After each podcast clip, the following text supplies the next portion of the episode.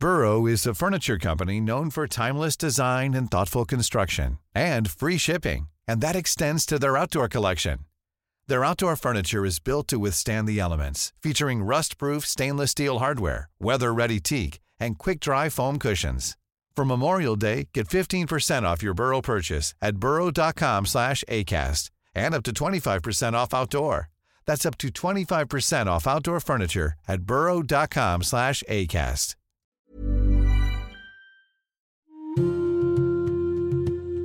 Se cumplió la primera semana del Mundial de Qatar 2022 y las polémicas persisten. Después de la primera parte de este podcast para conocer quién es Qatar y la importancia en un mundo globalizado de Qatar y su política blanda para tener poder en diversas áreas como lo deportivo, lo económico, pues ahora falta adentrarnos precisamente en todos los casos polémicos que desató la decisión de Qatar como organizador de este Mundial de Fútbol. Este mundial específicamente ha sido manchado por la corrupción, por los sobornos, los fraudes y el lavado de dinero y en esta emisión nos vamos a enfocar precisamente en todo esto. Yo soy Jair Soto, bienvenido a las claves del mundo, soy editor de la sección de Mundo del Sol de México y hoy vamos con este segundo capítulo de Qatar y el Mundial, su organización manchada de corrupción. Las claves del mundo. El contexto internacional en Podcast OM.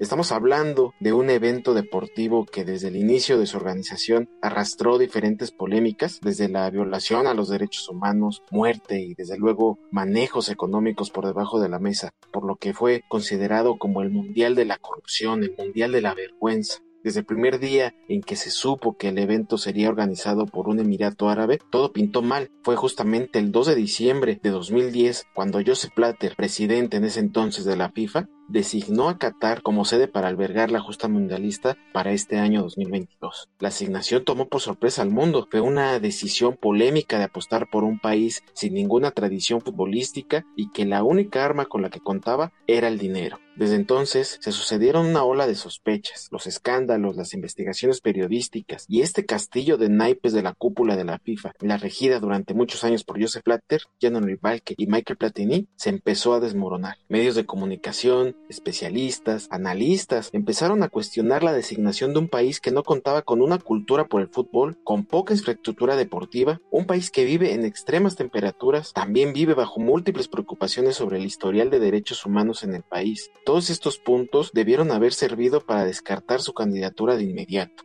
Y asimismo se preguntaba todo este conglomerado de analistas, de, reporteros, cómo era posible que este país ganara la votación ante Estados Unidos o Japón, Corea del Sur y Australia. Todos ellos eran los enemigos a vencer en esta votación de FIFA. Y estamos hablando de países que por mucho están mejor capacitados y que incluso cuentan con la experiencia eh, de organizar una justa mundialista o de algún evento deportivo de esa envergadura. Pero aún así se acreditaba el primer mundial de fútbol a una nación de Medio Oriente. El hecho que Qatar obtuviera los votos necesarios para celebrar este mundial significó también la caída de la cúpula de poder de la FIFA, encabezada por Blatter en ese entonces. Gracias a la prensa y a la presión por denunciar corrupción en la designación logró que el máximo órgano de fútbol internacional iniciara una investigación entre sus filas, comenzando uno de los episodios más oscuros del organismo con el denominado FIFA Gate y uno de sus capítulos principales fue precisamente Qatar, con lo que se conocería como el Qatar Gate. La trama de esta novela que se sigue escribiendo comenzó cuando la revista francesa France Football publicó una amplia investigación sobre los sobornos cataríes para conseguir votos a favor de la candidatura de su país, pagando altas cifras millonarias a Blatter y a Michael y a Michel Platini. Este trato corrupto, celebrado el 23 de noviembre de 2010 en el Palacio del Elíseo en París, Francia, estuvo supervisado personalmente por el entonces presidente Nicolás Sarkozy, que se reunió en secreto con el príncipe heredero de Qatar, Tamim bin al-Thani, con el entonces también presidente de la UEFA, Michel Platini, y con Sebastián Bassin, en ese entonces propietario del equipo francés Paris Saint-Germain. También estuvo presente el entonces primer ministro de Exteriores de Qatar, Hamad Ben Hassem, y este último fue el encargado de terminar y cerrar este trato millonario por 3.7 millones de euros divididos en transferencias para los miembros del comité ejecutivo que estuvieron en esa reunión. Pero nos preguntamos entonces qué tiene que ver aquí Francia y sobre todo el equipo de Paris Saint-Germain. Pues en esta reunión se habría acordado que el histórico jugador francés, que es presidente en ese entonces de la UEFA, de este organismo eh, de la FIFA para la región de Europa, Michel Platini, votaría a favor de Qatar para llevar a cabo el Mundial y a cambio, Qatar ayudaría a superar la grave crisis financiera que sufría el Paris Saint-Germain y esto incluía incluso la compra del equipo y la creación de una cadena deportiva en Francia. Esta investigación puso en lista a varios personajes de renombre, sobre todo de ese entonces, que destaca precisamente los que mencionábamos, Nicolás Sarkozy, que era presidente de Francia, Joseph Platter, presidente de la FIFA, Michel Platini, presidente de la UEFA, y también eh, se hablaba de otros personajes importantes en el ámbito del fútbol, como Julio Grondona, presidente de la Asociación de Fútbol Argentino, que evidentemente no estuvo en esa reunión, pero también estuvo al tanto de estos contactos y, y, que incluso su federación apoyó la candidatura de Qatar, al igual que el expresidente de la Confederación Brasileña de Fútbol, Ricardo Teixeira. Incluso también estuvo inmiscuido Sandro Rosell, expresidente de Fútbol Club Barcelona. Y un hombre que también destaca, pero como contraposición de toda esta reunión opaca, fue Michel García. En ese entonces era presidente del órgano de instrucción de la FIFA. El reportaje de France Football destapó y dio nombre al escándalo y por extensión a la mayoría de otras investigaciones e informaciones periodísticas relacionadas con la compra de votos a favor de este país asiático de Medio Oriente. Pero fue la investigación de Michel García, quien con el denominado Informe García un trabajo de más de 400 páginas que profundizó en la adjudicación del Mundial de 2022 y descubrió de manera precisa y contrastada todos los detalles y cronología del escándalo del Qatargate. Michel García tenía una gran reputación como exfiscal de Nueva York y llegó a FIFA para presidir su órgano de instrucción. En 2012 anunció que investigaría los procesos de licitación y adjudicación de las candidaturas tanto del Mundial de Rusia como el de Qatar para la organización de los Mundiales del 2018 y 2022 respectivamente. Y en septiembre de 2014 entregó este informe de 400 páginas al Comité de Ética de la FIFA donde se informaba detalladamente de todas las irregularidades descubiertas en la licitación y en la adjudicación de las sedes de Rusia y Qatar. Pero el presidente del Comité de Ética, el jurista alemán Hans Joachim Eckert, nombrado por Blatter en 2012, consideró que las evidencias no eran suficientes y no hizo público el informe de Michel García. En cambio, Eckert publicó un resumen del informe de 47 páginas nada más y descartó que hubiera habido corrupción en las adjudicaciones de las sedes de los mundiales. Esto provocó la renuncia de García, que hasta 2017 entregó el informe completo al diario alemán Bild para su publicación, así que a la FIFA no le quedó de otra más que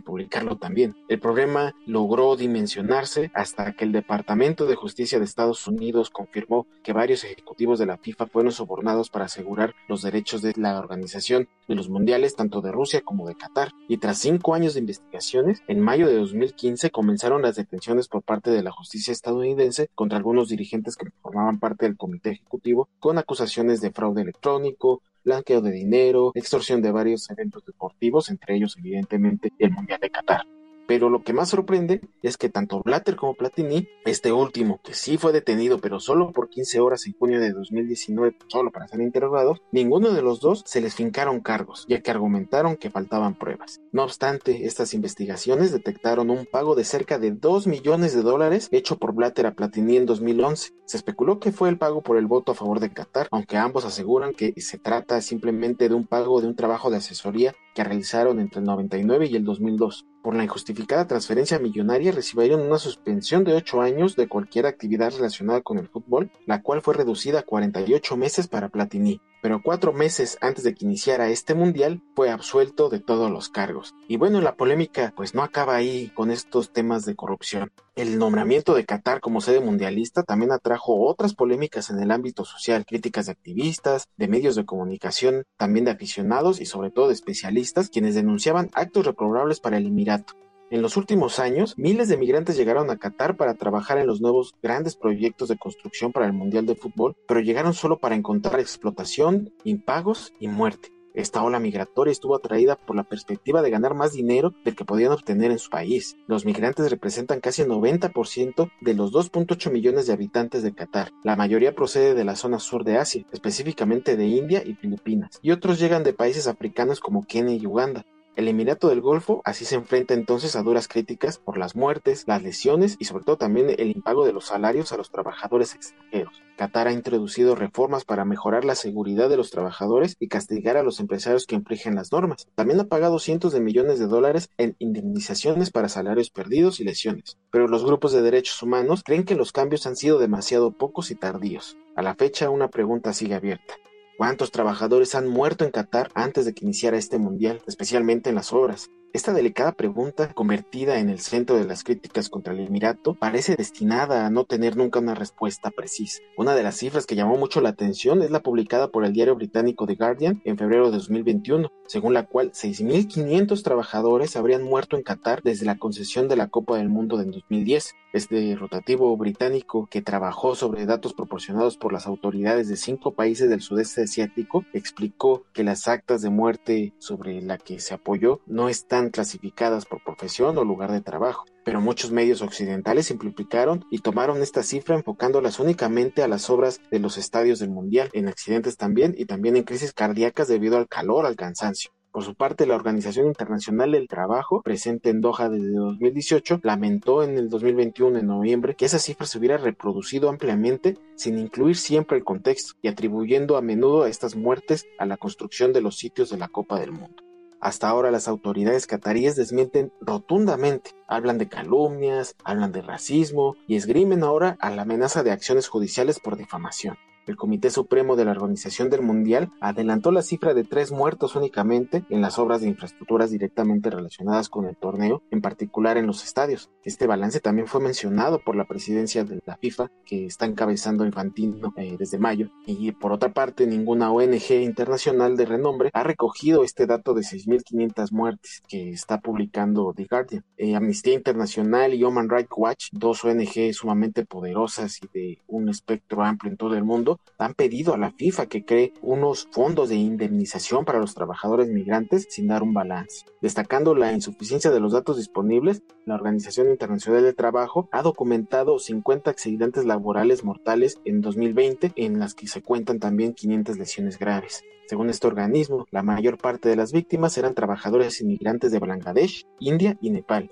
principalmente de la construcción. Para el organismo también estas lagunas hacen imposible establecer una cifra categórica. Llaman a aumentar los esfuerzos para investigar las lesiones o las muertes que pueden estar relacionadas con el trabajo, pero no están clasificadas como tales. Y otro de los factores que también representa un evidente riesgo para perder la vida el tema del clima, el calor extremo que se vive en el país. Sin una investigación sobre las muertes de empleados, es difícil saber cuántos son muertos por el calor extremo, pero no hay duda sobre el hecho de que el asunto es extremadamente grave. Que sea en las obras relacionadas con el mundial o no, miles de muertes en la última década siguen sin explicación y al menos cientos de ellas están probablemente relacionadas con condiciones de trabajo peligrosas. Estas fueron declaraciones de Amnistía Internacional durante su investigación en las condiciones laborales en Qatar.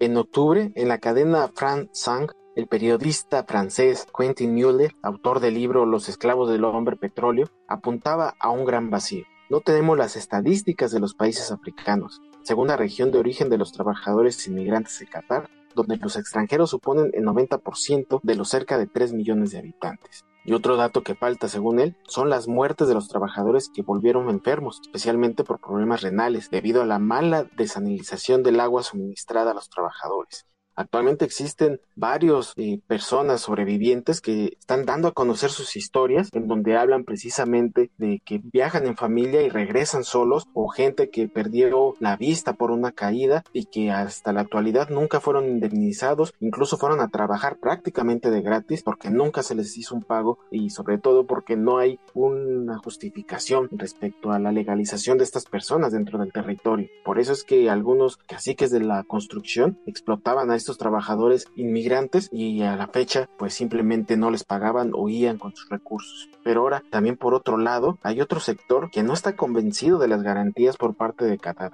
Estamos hablando de la comunidad LGBT Asociaciones europeas no descartan que los visitantes sean parte de una persecución y que también sean víctimas de discriminación. En el pequeño Emirato, las relaciones sexuales fuera del matrimonio y las relaciones homosexuales están tipificadas hasta con 10 años de cárcel, pero el propio Emir aseguró que su país abrirá sus puertas a todos los simpatizantes sin discriminación ante los miembros de las Naciones Unidas. Los homosexuales, si son detectados, pueden ser perseguidos y criminalizados. Los hoteles cataríes rechazan en parte a las parejas homosexuales y en la televisión catarí los presentadores hacen declaraciones homófobas que llegan hasta la amenaza de la pena de muerte.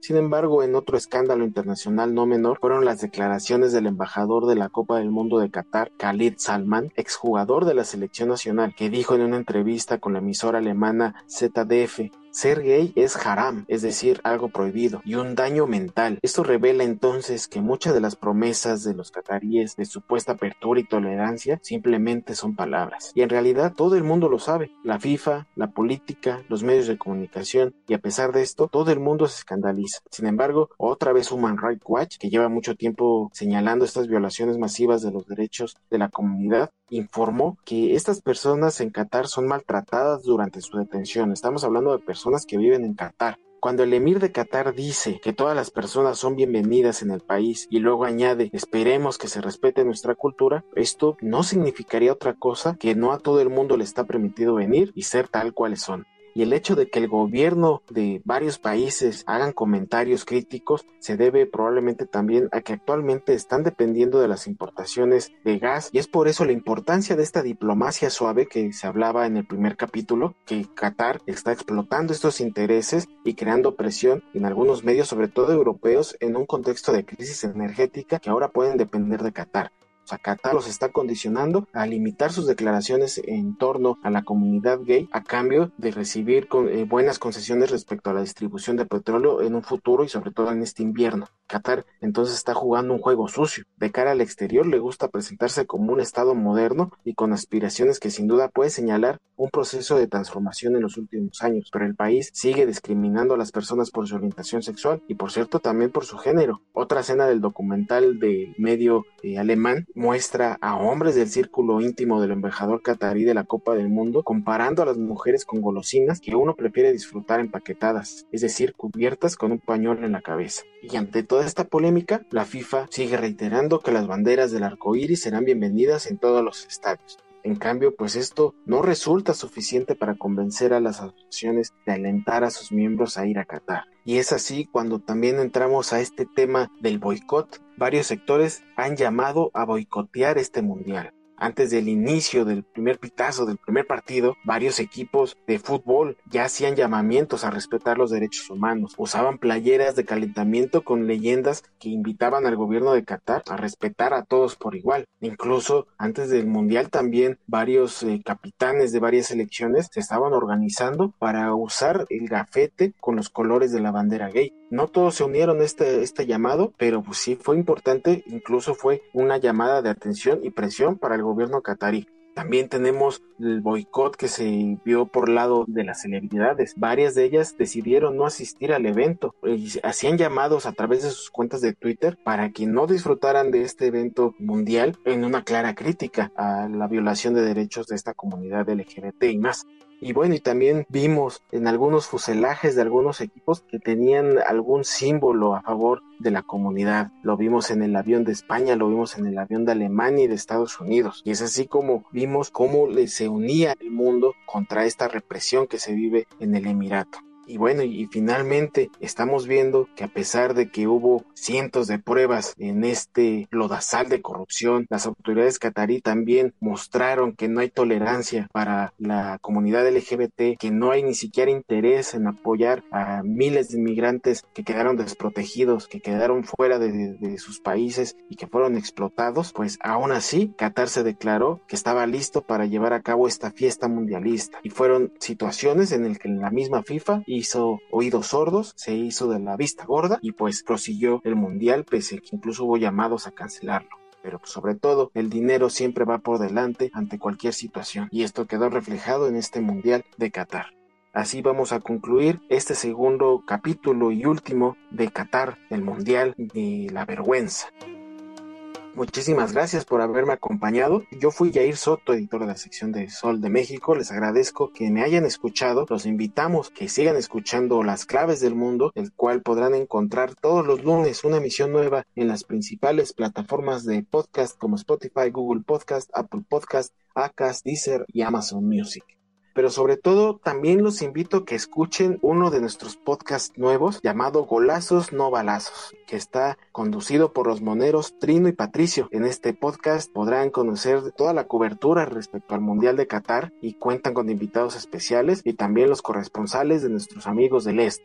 Los invitamos que lo escuchen y también les pido que nos sigan escribiendo en nuestra cuenta de Twitter arroba el sol de guion bajo México y también nuestro correo electrónico podcast arroba mx. Ahí nos pueden hacer llegar todas las dudas, sus sugerencias, sus críticas, las cuales estamos muy abiertos a escuchar. Muchísimas gracias nuevamente por habernos escuchado, pero sobre todo le agradezco mucho a nuestra productora Natalia Castañeda por llevar a cabo este programa. Muchísimas gracias, nos escuchamos la próxima semana. Tenemos una cita ya con la presencia también de Víctor Hugo Rico. Hasta entonces.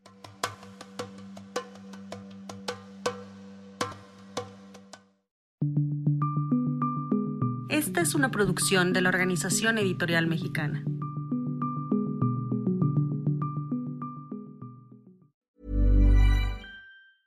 If you thought the only way to get a more defined jawline with natural looking results was through surgery, think again. Juvederm Volux XC is a non surgical injectable gel filler that improves moderate to severe loss of jawline definition and can help you achieve natural looking results with little downtime. Even better, this improved definition lasts up to one year with optimal treatment. No maintenance required. Improve jawline definition for a smooth, sculpted look with Juvederm Volux XC. For important safety information and to find a licensed specialist, visit juvederm.com. That's J U V E D E R M.com. Not for people with severe allergic reactions, allergies to lidocaine, or the proteins used in Juvederm. Common side effects include injection site redness, swelling, pain, tenderness, firmness, lumps, bumps, bruising, discoloration, or itching. There's a risk of unintentional injection into a blood vessel, which can cause vision abnormalities, blindness, stroke, temporary scabs, or scarring. Talk to a licensed specialist to find out if it's right for you.